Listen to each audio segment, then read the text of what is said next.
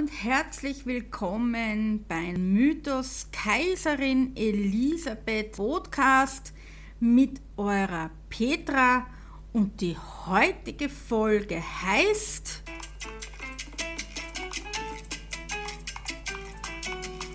Steven Gang, Marie, Ida und Elisabeth eine Freundschaft fürs Leben. Leider bin ich mit diesem Podcast etwas zu spät dran. Es hat nicht mehr für August gereicht. Ich war drei Wochen in Amerika, bis ich dann den Jetlag überwunden habe, alles gewaschen habe und so weiter. Ihr wisst selber, was für ein Chaos ist, wenn man vom Urlaub zurückkommt. Und so ist es jetzt Anfang September geworden. Aber ihr dürft euch freuen, dann erscheint im September einfach ein zweiter Podcast. Es ist ja im Prinzip ganz egal. Fangen wir an und ich hoffe, ihr habt bei der heutigen Folge viel Spaß. Für mich steht der Kaffee bereit. Es ist halb zehn Uhr morgens. Ich glaube, so früh habe ich überhaupt noch nie den Podcast begonnen. Kuschelt euch in euer Bett lauscht meiner Stimme und schlaft gemütlich ein. Nein, Scherz beiseite.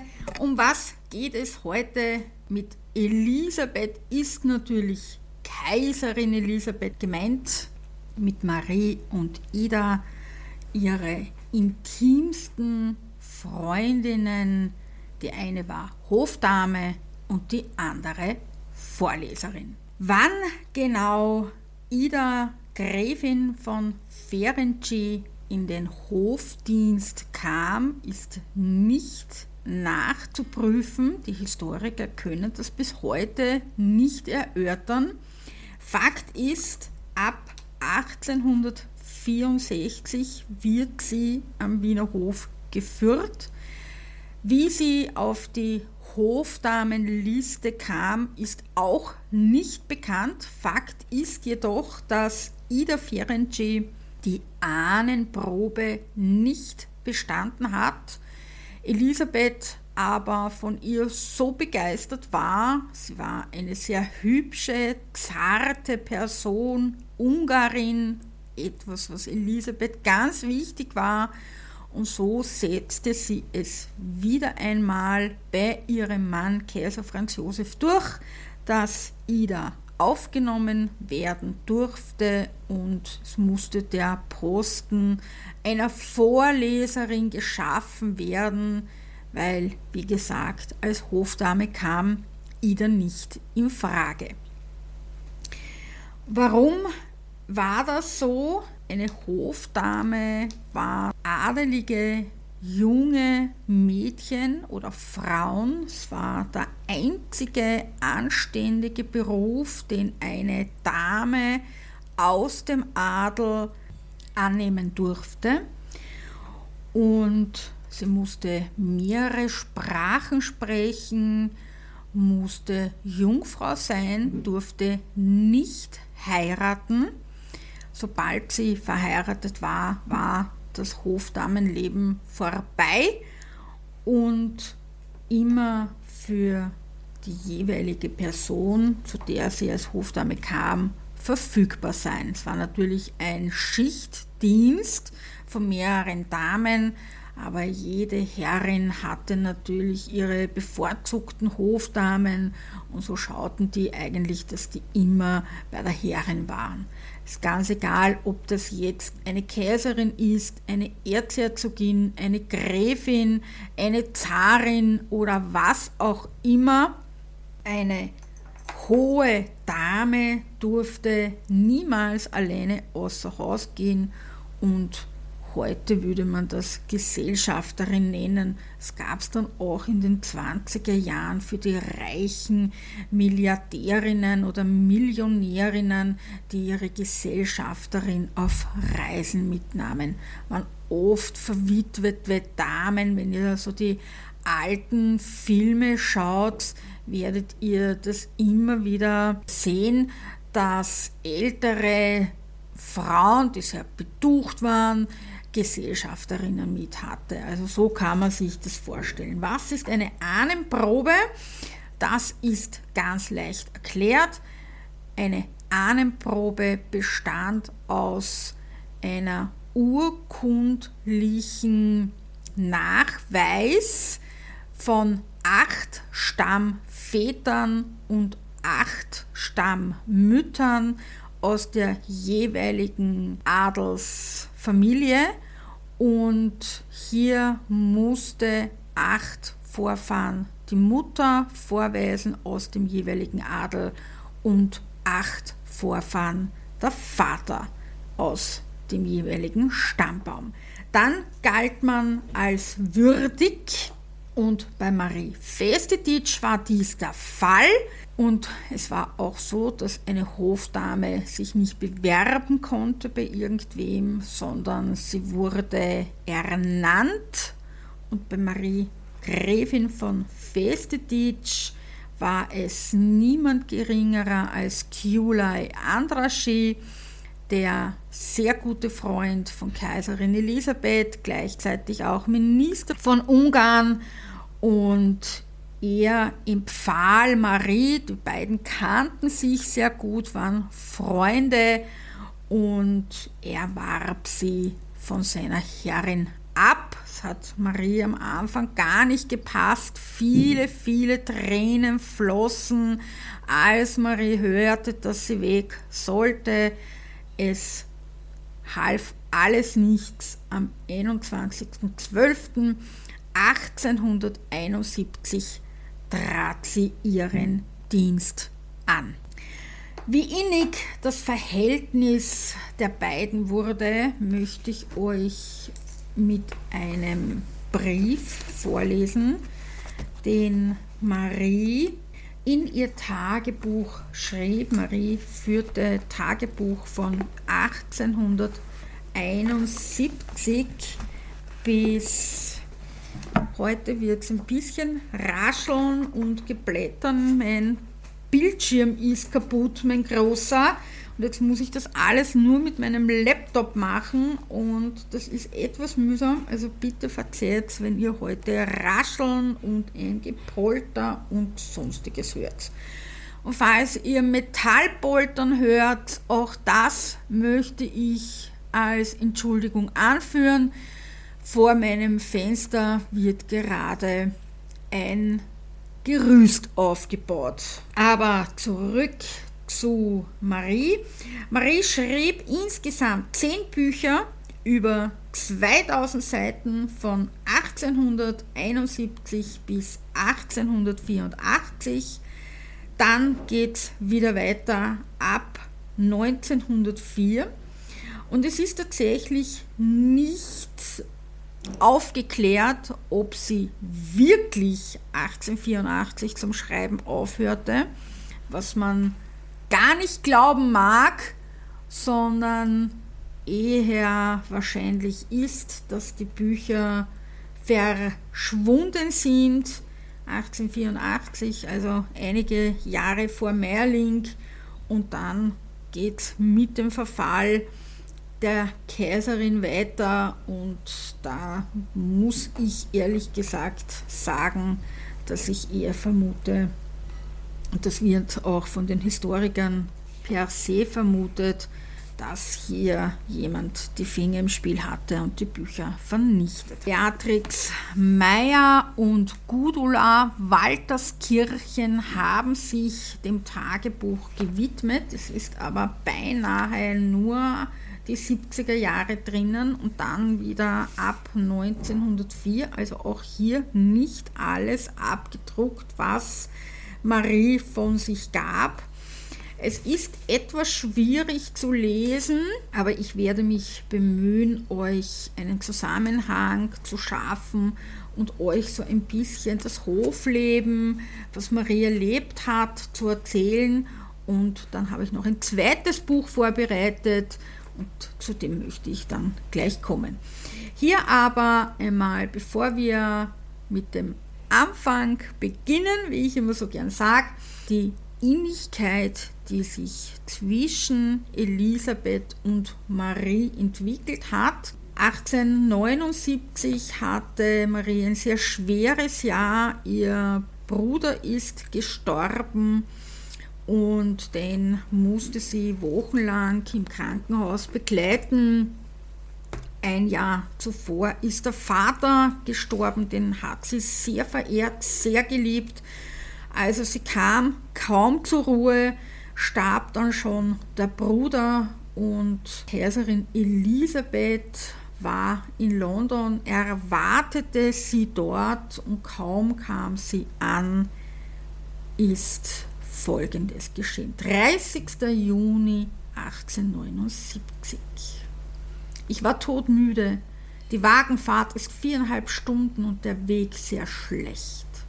In der Frühe, ich war erst gegen zwei Uhr ins Bett gekommen, ich schlief noch, wachte auf das Öffnen der Türe und hineinkam die Kaiserin. Sie stürzte zu mir, umarmte und küsste mich. Etwas an ihr, ich kann nicht sagen was, fiel mir auf. Da sagte sie auf einmal, während sie mich ans Herz drückte, meine kleine Liebe, ich wollte, ich müsste nicht so grausam sein und dich nach dieser anstrengenden Reise belästigen.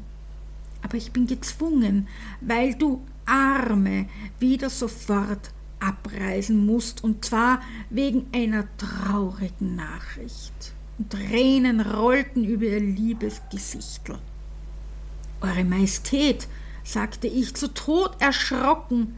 Nein, nein, kleine Liebe, dein Onkel telegrafierte dem Erzherzog, dass deiner armen, guten Schwester Adele unerwartet so schlecht wurde, dass du am Abend vom Pest wieder abreisen musst. So konnte ich deinen Schlaf nicht schonen. Sie schloss mich immer wieder ans Herz, ich war wie betäubt. Gott verzeih mir, es durchrieselte mich Todesangst. Am Ende hatte sie Gift genommen.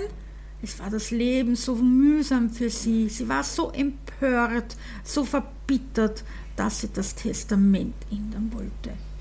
Ich wundere mich nicht, aber sie war so schwach. Ich redete es ihr aus, aber sie blieb dabei. Es geht dann noch weiter, aber ich wollte euch die Innigkeit von Kaiserin Elisabeth und Marie von 1879 schon einmal näher ans Herz bringen. Begonnen hat alles 1871 mit ganz vielen Tränen, da Marie ihre Herrin verlassen musste, die sie sehr gern gehabt hat. Aber Kyulai Andraschi drängte sie und am 21. Dezember 1871 traf sie das erste Mal Kaiserin Elisabeth. Das möchte ich euch gerne vorlesen. Also ich war bei meiner neuen Herrin. Um zwölf war ich bestellt. Gräfin Goes, das war die damalige Obersthofmeisterin, wurde auch empfangen. Ich wartete im Salon der Kaiserin. Die Gräfin ist eine alte Frau, sieht gut aus, nicht sehr bedeutend, war aber sehr lieb und freundlich mit mir und gab mir den guten Rat, sehr vorsichtig zu sein. Ihre Majestät sei sehr empfindlich auf gewisse Sachen und nie sollte man sich einbilden, sie wäre einem wirklich gut, verträgt auch keinen Widerspruch. Und dann folgte eine kleine Episode, die die Gräfin Hyundai der Gräfin Goes mitteilte als Beispiel. Ich wiederhole dieses Beispiel nicht, weil ich fand, dass Gräfin Jundan, die glaubt, wagen zu dürfen, über die Kaiserin diese Bemerkung zu machen, muss sie auf freundschaftlichem Fuße mit ihr gestanden sein, und da hätte sie diese Episode niemals weitergeben dürfen. Ich sage etwas davon, die arme alte Frau schaute mich erstaunt. Ich hatte einen Verstoß gemacht, das war mir klar. Da wurde ich gerufen. Die Kaiserin stand in einem blauen Kleid in der Mitte des Zimmers, eine große Dogge neben ihr. Die Kaiserin lächelte, der Hund kam auf mich zu, beschnupperte mich und dann wedelte er mit dem Schweife. Die Kaiserin schien diese Inspektion zu amüsieren, die eigentlich nicht übergemütlich war. Ich fürchtete mich nicht, ich war zu beschäftigt, dann reichte sie mir freundlich die Hand und sagte, Ihnen tut es leid um die Erzherzogin, nicht wahr? Ich sagte ruhig, ja, Eure Majestät, sich von ihr zu scheiden ist schwer. Ich weiß, Sie wollten nicht zu mir kommen. Das ist nicht besonders schmeichelhaft für mich, aber natürlich, weil ich hörte, dass die Familie Sie sehr lieb gewonnen hat. Ja, Eure Majestät, Sie waren sehr gnädig zu mir, und ich glaube, Eure Majestät könnten mich nicht schätzen, wenn ich leicht scheiden würde, wo ich nur Güte genossen. Ich glaube, auch wir werden uns einander gewöhnen. Dann scherzte sie, sprach von allerlei und sagte im Laufe des Gespräches, Andraschi sagte mir, dass Sie ehrlich und wahrhaft sind. Bitte verhalten Sie sich mir gegenüber auch so. Wenn Sie etwas wissen wollen, fragen Sie mich. Niemals jemand anderen. Wenn über mich schlecht geredet wird, das ist eine Gewohnheit im Hause, dann glauben Sie es nicht. Sie können Ida vollkommen vertrauen. Duzen Sie sie aber nicht. Sie ist keine Hofdame und ich will nicht, dass sie mit den Damen intim wird. Vielleicht tun sie es nur aus Neugier, aber mit ihnen ist es anders. Durch Andraschi kenne ich ihren Charakter. Ich war nun in einem Traum befangen, dann sagte sie, am 27. fahren wir ab. Ich nehme sie mit. Bis dahin können Sie bei Ihrer Erzherzogin bleiben. Dann gab sie mir die Hand, die ich küsste. Wie ich hinauskam, weiß ich nicht. Aber das, was ich weiß, dass sie wunderschön ist. Und ihre Rede war so klar, so bestimmt und ihre Stimme so sacht. Und ich? Ich weiß es nicht. Es ist so dumm, aber etwas wie Bedauern regte sich in mir.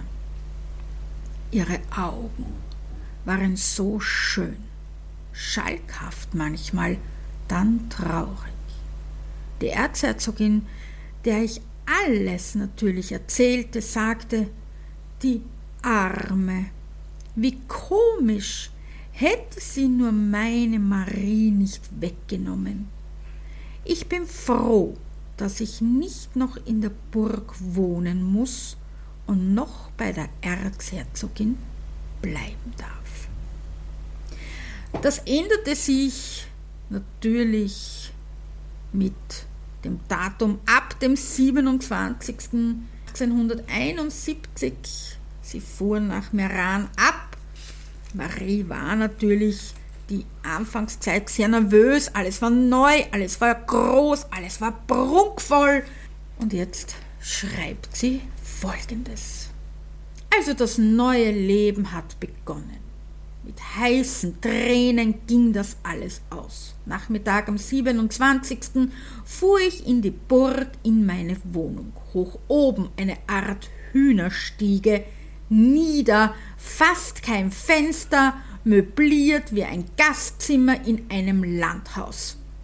Ein Schlafzimmer mit allen Farben und Holz, nicht einmal ein ordentlicher Waschtisch. Und da reden die Leute überall Sud scheußlich. Aber ich sage nichts, sehe aber klar darin, für die ungarische Landgans ist alles so gut. Macht nichts. Einige Stunden war ich dort etabliert, dann ging es auf die Reise. Ich fuhr mit der Kaiserin, war ganz verweint, was ihre Majestät bemerkte. Sie war heiter, ich glaube, sie ist froh, fortzukommen, denn sie geht ja zu ihrem Lieblingsort und man sagt, sie liebt die Einsamkeit.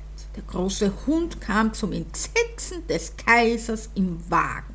Das merkwürdige Tier wälzte sich hin und her, bis es endlich als Dritter auf meinem Schoß halb Platz fand. Die Kaiserin unterhielt es köstlich. Sie fragte mich, ob ich mich fürchte. Ich glaube, sie hätte sie unterhalten, wenn ich ja, aber ich fürchte mich nicht. Und ich sagte dann, ich sah Shadow noch nie so freundlich mit einem Fremden wie mit ihnen. Ich war aber doch froh, als wir ankamen. Die Kaiserin stieg in ihrem Wagen, ich in ein grässlich kaltes Coupé. Erst am Brenner merkte ich, dass das Fenster gebrochen. Um 10 Uhr früh waren wir in Brixen und um zwei hier. Ein schönes, weites Tal, aber grässlich kalt in diesem Süden. Vorläufig. Und wie melancholisch ist mir zumute. Die Kaiserin sah ich gar nicht seit Wien. Nopska sehe ich auch nicht, der damalige Obersthofmeister. Ferenczi ist viel mit der Kaiserin. Miss Sockmonton, auch eine Hofdame ihrer Majestät, die der Erzherzog Valerie zugeteilt ist, ist sehr freundlich mit mir, ist mir aber nicht sehr sympathisch. Sie erzählt fort, was die Kaiserin alles Unpassendes tut. Das schockiert mich. Erstens geht sie es nicht an und warum erzählt sie es mir? Zwei Tage kenne ich sie erst. Ich werde schon selbst drauf kommen, aber erzählen niemand. Das weiß ich. So viel einmal zu Marie Gräfin von Festetitsch. Und nun schauen wir uns die beiden Jahre an, die Kaiserin Elisabeth von ihren Lieblingsdamen begleitet wurden. 1864 kam, wie gesagt, Ida an den Hof. Sie sah bereits oder noch das Sternenkleid. Sie kam vor der Krönung und bei Ida waren es drei Kinder, eine davon allerdings bereits tot. Von Ida sind nur die Briefe von Elisabeth an Ida erhalten. Sie schrieb nie ein Tagebuch und nach dem Tod eröffnete sie in Budapest ein Museum, welches im Zweiten Weltkrieg zerstört wurde. Dem gegenübergestellt ist 1871. Marie kam nach der Krönung. Valerie war bereits dreijährig, also vier Kinder, wobei eine bereits gestorben war. Sie kam inmitten der Ehekrise. Marie schrieb Tagebuch, das habe ich schon erläutert. Sie gilt als beste Freundin von Kaiserin Elisabeth und wurde vom ersten Augenblick am Wiener Hof gehasst und auch gemieden. Beide erlebten Meierling und Marie Festetitsch kam nach Lilly Hunyadi ich habe bereits einen Beitrag über sie geschrieben. Ich werde den in die Show Notes anfügen, werde aber irgendwann einmal noch über Lilly einen eigenen Podcast machen. Lilly verliebte sich und heiratete, somit war es für sie Zeit, vom Hof zu gehen und Marie ersetzte sie. Lilly entfachte bereits die Liebe der Kaiserin zu den Ungarn so auch, dass sie eben Ungarisch lernen wollte. Aber Marie war es, die diese Liebe noch verfeinert hat, ihr noch die richtige Aussprache und den Umgang mit den Ungarn noch direkt an sie heranbrachte, sagen wir es einmal so. Hingegen zahlreicher Biografie, wo man auch immer wieder von der Hofdame Ida lesen kann, was sie aber nicht war. Ich habe es ja schon erklärt, sie war nur eine Vorleserin. War es so, dass Ida in den frühen 70er Jahren bereits aufgehört hat, mit der Kaiserin herumzureisen, weil es ihre schwache Gesundheit nicht erlaubte. Also sie reiste nur noch selten mit. Sie war in Frankreich zum Beispiel dabei, in Sasseto, wo dieser schwere Unfall passiert ist. Darüber habe ich schon berichtet. Im ersten zwei Podcast könnt ihr euch das anhören. Werde aber noch einmal einen eigenen Reit-Podcast machen und dann werde ich euch die Geschichte näher bringen. Sie war natürlich auch in Gödelö, aber die meiste Zeit verblieb sie dennoch in Wien und ganz intime Briefe schrieb Elisabeth an ihre Freundin und da möchte ich euch, euch auch welche vorlesen. Kaiserin Elisabeth ganz privat Briefe an ihre intimste Vertraute Ida Ferenczi, ebenfalls erschienen von Beatrix Meyer und das gibt es im Alitera Verlag. Wie sehr Elisabeth Ida vertraute, zeigt einer der Briefe.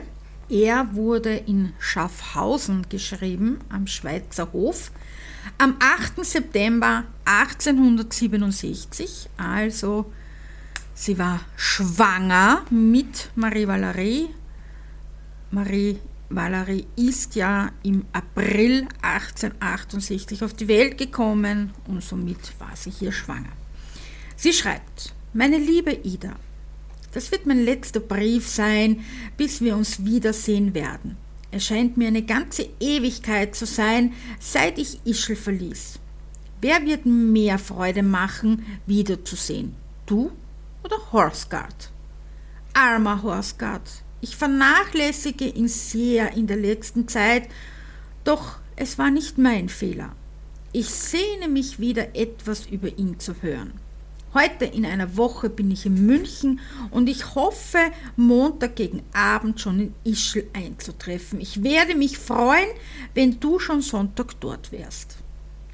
Seit ich hier bin, fühle ich mich bedeutend besser, habe nicht ein einziges Mal gebrochen, trotzdem mich mein Magen früh morgens noch immer dazu reizt. Trotzdem vorgestern der bestimmte Tag war, verlief er, ohne dass etwas gekommen wäre.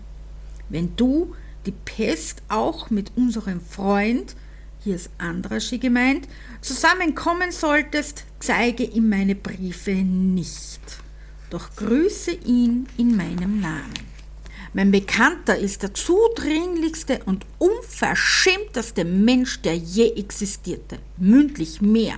Jetzt Gott mit dir, küsse deine mir unbekannte Freundin Monika, da du schreibst, dass sie so schön ist. Bis auf Wiedersehen umarmt dich deine wahre Freundin Elisabeth. Also wir erfahren hier nicht nur, dass Kaiserin Elisabeth Morgenübelkeit hatte und mehrfach erbrochen hat in ihrer Schwangerschaft, sondern auch, dass sie per Du ist mit Ida und hier auch wirklich sehr intim schreibt mit der Endung deine wahre Freundin Elisabeth. Gibt auch Briefe, wo sie tatsächlich als Sisi unterschreibt und das endet dann meistens mit Ich umarme dich, treue Freundin und küsse deine Sisi. Ich habe hier vom 11. August 1868 einen Brief aus Starnberg. Meine Valerie, die so herzig in ihrer Wiege lag, lachte auch einmal trotz der vielen fremden Gesichter. Doch abends erschreckte sie uns sehr. Um dieselbe Zeit wie in Ischl bekam sie das grässliche Zwicken, weinte entsetzlich und ich verzweifelte. Marie, also Elisabeths Schwester, die fast so liebt wie ich, eilte aus dem Garten sofort zu uns. Während der ganzen Reise konnte ich dem bösen Blick ausweichen, doch am Morgen, als wir ausstiegen, mussten wir bei ihr vorübergehen und siehe da, das war die Folge. Gottlob, es dauerte nicht lange, endlich schlief sie ein und am nächsten Tag nach garstiger grüner Entleerung kam sie wieder in Ordnung aber einen anderen sehr großen Kummer habe ich, der mich ganz niederdrückt. Gestern war ein sehr schöner Nachmittag und ich wollte Rosi, Marie Valeries Amme, nach Possenhofen schicken. Auf das sagte die Logi, die Oberaufseherin der Kammer, ganz ruhig, dass es für sie besser wäre, nicht so viel herumzugehen, weil sie ihre Krankheit schon bekommen habe entsetzlich erschrocken oder wahrhaftig erschaudert, als Loge mir weiter erzählte, dass es schon das zweite Mal vorgekommen ist. So etwas verheimlichen und das Leben meines Kindes aufs Spiel zu setzen. So eine Gewissenlosigkeit hätte ich mir von einer ungarischen Frau nicht erwartet. Und nur aus diesem Grund jagte ich sie auch in der ersten Minute nicht gleich weg. Sie wagte noch, mir ungebührlich zu antworten, als ich ihr Vorstellungen machte. Ich telegrafierte sofort um den Hofrat Dr. Wiederhofer und erwarte ihn mit Ungeduld im Herzen. Die Worte der Hebamme kamen mir in den Sinn, dass mein erstes Kind vielleicht auch nicht gestorben wäre, wenn man die Amme rechtzeitig gewechselt hätte da die durch den Monatsfluss verdorbene Milch nach noch Jahren ihre Folgen fühlen ließ.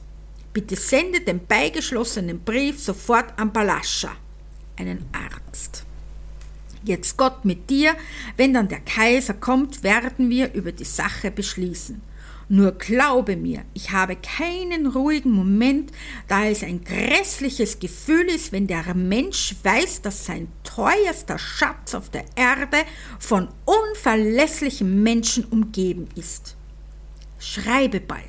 Herzlich umarmt dich Elisabeth und küsse meine Pferde. Wie ihr hört, war Elisabeth nicht immer so schweigsam, was ihre Tochter Sophie anbelangte. Sie redete oder schrieb sehr wohl über sie, halt mit denen, denen sie vertraute. Und das war in dem Fall Ida. Und auch mit Marie, das kann man in ihrem Tagebuch lesen, war immer wieder Sophie ein Thema.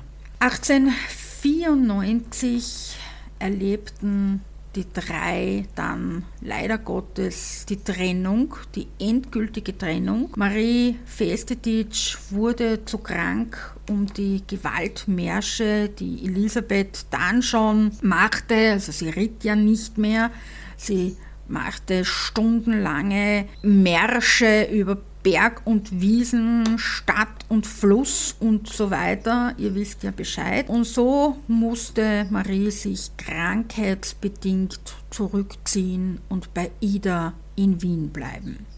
An ihrer Stelle kam Irma Starey, Irma Gräfin von Starey. Sie war 30 Jahre alt und die letzten vier Jahre sollten dann in die Geschichte eingehen, unter anderem deswegen, da Irma beim Mord an die Kaiserin dabei war. Nähert sich ja heuer zum 125. Mal und ich habe bereits den Tod der Kaiserin aufgearbeitet.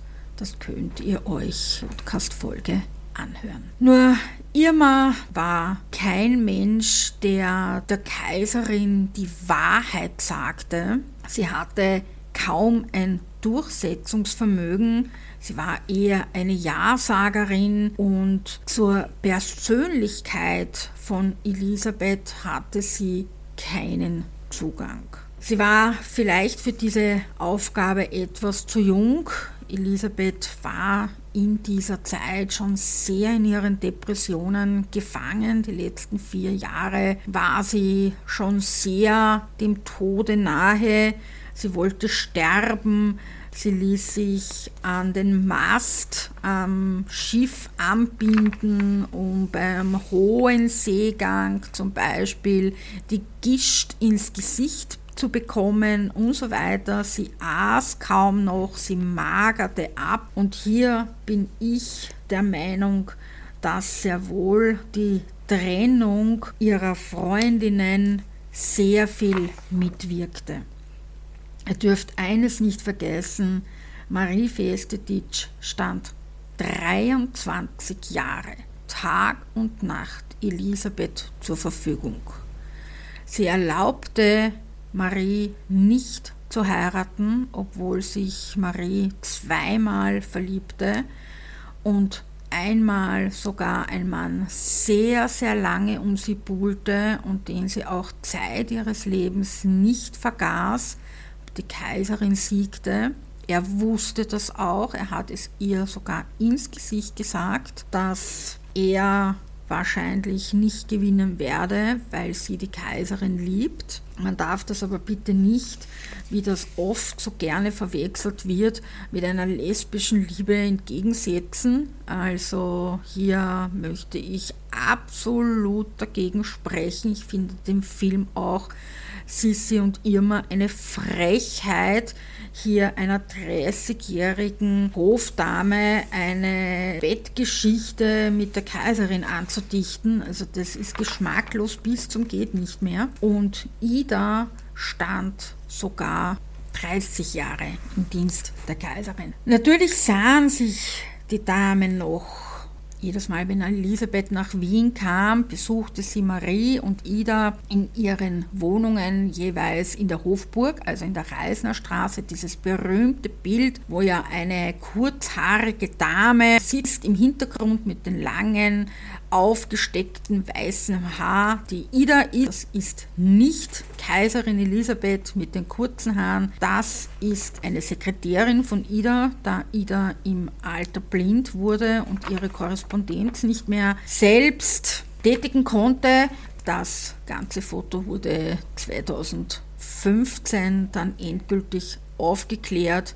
Die ganzen Bilder rund um die Damen wurden gefälscht eben um den Eindruck zu machen, dass dies die Kaiserin sein könnte. Nur wer sich das Foto genau anschaut und einmal schon in der Hofburg war, dem wird auffallen, dass die Räume ganz anders aussehen, dass niemals so ganz engmaschig die Bilder an der Wand gehangen sind und dass die Fenster ganz anders aussehen. Fakt ist jedoch, dass Elisabeth den Halt verlor, als Marie nicht mehr mit ihr mitreisen konnte. Ihr müsst euch das ungefähr so vorstellen, ihr habt eine beste Freundin, der vertraut ihr alles an, die kennt euer ganzes Leben, jeden Tag seht ihr euch, ihr wisst über die Eheprobleme Bescheid, ihr seht die Kinder aufwachsen, ihr verheiratet die Kinder, ihr seid überall dabei. Das Einzige, wenn Kaiserin wirklich gesagt hat, sie möchte jetzt alleine sein im Zimmer, dann zog sich Marie zurück, wohnte aber immer gleich nebenan. Und dann klopfte Elisabeth und Marie kam durch die Verbindungstür. Und so ungefähr müsst ihr euch das vorstellen. Und jetzt fällt diese Vertrauensperson von einem Tag auf die andere weg und dann kommt eine Fremde. Und Elisabeth war zu dieser Zeit bereits sehr depressiv. Wie gesagt, sie magerte ab. Sie war nur noch unterwegs zu dieser Zeit, Cap Martin, vor allem in Cannes. Dort war ihre Schwester Mathilde sehr viel, Spatz. Und dann war natürlich hier kein Halten mehr. Marie war eine resche Person, die hat hundertprozentig Elisabeth immer wieder gesagt, bitte Majestät, essen Sie etwas, Sie können nicht ohne den ganzen Tag etwas zu essen, so viel marschieren oder reiten oder was auch immer. Und jetzt war das weg. Es war tatsächlich so, dass niemand mehr da war, der irgendeine ehrliche Meinung ins Gesicht sagte, weil Irma hätte sich das gar nicht getraut. Sie waren zwar sicherlich innig, aber nicht so innig, wie jemals Marie und Ida das gewesen sind. Und Briefe können eine Freundschaft, die Tag und Nacht aufeinander saßen, nicht ersetzen. Und so hat auch Marie Elisabeth natürlich nicht mehr erreicht in ihren Gedanken, in ihren Briefen, in ihren Warnungen an Majestät, das Leben zu verlieren, wenn sie nicht auf sich acht gibt. Und deswegen nenne ich die drei auch gerne eben diese Demon Gang, ich möchte nicht wissen, wenn die drei zusammen gewesen sind, was das oft für ein Gegatsche war. Und normalerweise ist es natürlich so gewesen, dass die Hofdamen hinter der Kaiserin zu gehen hatten. Erst Marie und Ida durften direkt neben der Kaiserin gehen. Das heißt, ihr müsst euch das jetzt auch so vorstellen, da sind drei Weiber, die vorangehen, dann acht oder sechs Weiber hinten nach, die weiteren Hofdamen. Und die waren natürlich eifersüchtig, weil Marie etwas durfte, was sie nicht durften. Und da wurde natürlich dann auch hauptsächlich Ungarisch gesprochen, damit die anderen sie nicht verstehen, weil es waren ja nicht alles ungarische Hofdame. Der Hof hat ja immer wieder geschaut, dass schon ein oder zwei dabei sind, die etwas spitzeln könnten. Ja. Es waren natürlich viele Ungarn dabei, aber nicht alle. Und jetzt plaudern die zwei Damen vorne weg und drei, vier Schritte dahinter oder fünf Schritte dahinter kamen die anderen nach und möchten nicht wissen, wie die zwei oft gatscht haben und was sich da abgespielt hat. Elisabeth wusste Zeit ihres Lebens, dass sie nicht vom Adel anerkannt wird. Auch das habe ich euch schon aufgearbeitet. Und so war das natürlich immer wieder ein Getratsche und sicherlich auch oft ein Gekicher und ein Gegacker. Und jetzt fällt das weg und sie ist mit einer 30-Jährigen alleine und kann tun und machen, was sie will und hört nicht mehr die ermahnende Stimme von Marie, Majestät, bitte auf sich zu achten. Majestät, bitte essen Sie etwas. Also die Wahrheit. Und Elisabeth hat immer Zeit ihres Lebens auf beide gehört, sowohl als auf Marie als auch auf Ida. Beide waren ihr sehr verbunden und sehr wichtig. Der letzte öffentliche Auftritt von Marie war die Millenniumsfeier in Ungarn. Da vertrat Marie Irma, da Irma in den Urlaub fuhr und das war 1896, das war auch gleichzeitig der letzte öffentliche Auftritt von Kaiserin Elisabeth als Kaiserin und Königin in Ungarn. Und hier war Marie dabei und man kann schon so in ihren letzten Zeilen herauslesen, dass sie entsetzt war, wie Elisabeth ausgesehen hat. Ab 1904 geht ihr Tagebuch dann weiter und sie war wehklagend über den Tod der Kaiserin. Sie hat auch immer gesagt, wenn sie dabei gewesen wäre, wäre Lucchini nicht an die Kaiserin herangekommen, wäre wahrscheinlich eher Marie gestorben als sie selbst. Und Marie fuhr dann noch einmal an alle Stationen, wo sie mit der Kaiserin war. Und das waren einige Orte. Ich lese euch nur die wichtigsten Orte vor.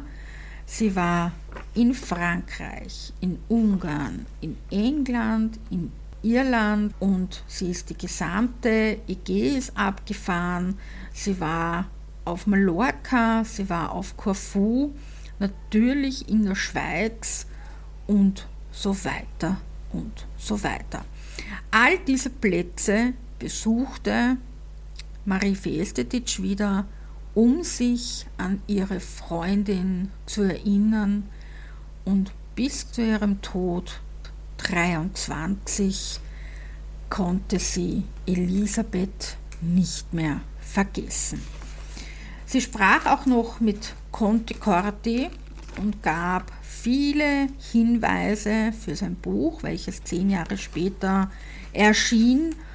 Und so können wir dankbar sein, dass sich Elisabeth durchgesetzt hat, dass sie nicht heiratet und auch den Dienst quittieren hätte müssen, sondern dass sie Zeit ihres Lebens bei der Kaiserin war. Ich bedanke mich fürs Zuhören. Ich werde beiden Damen noch einmal extra einen Podcast widmen.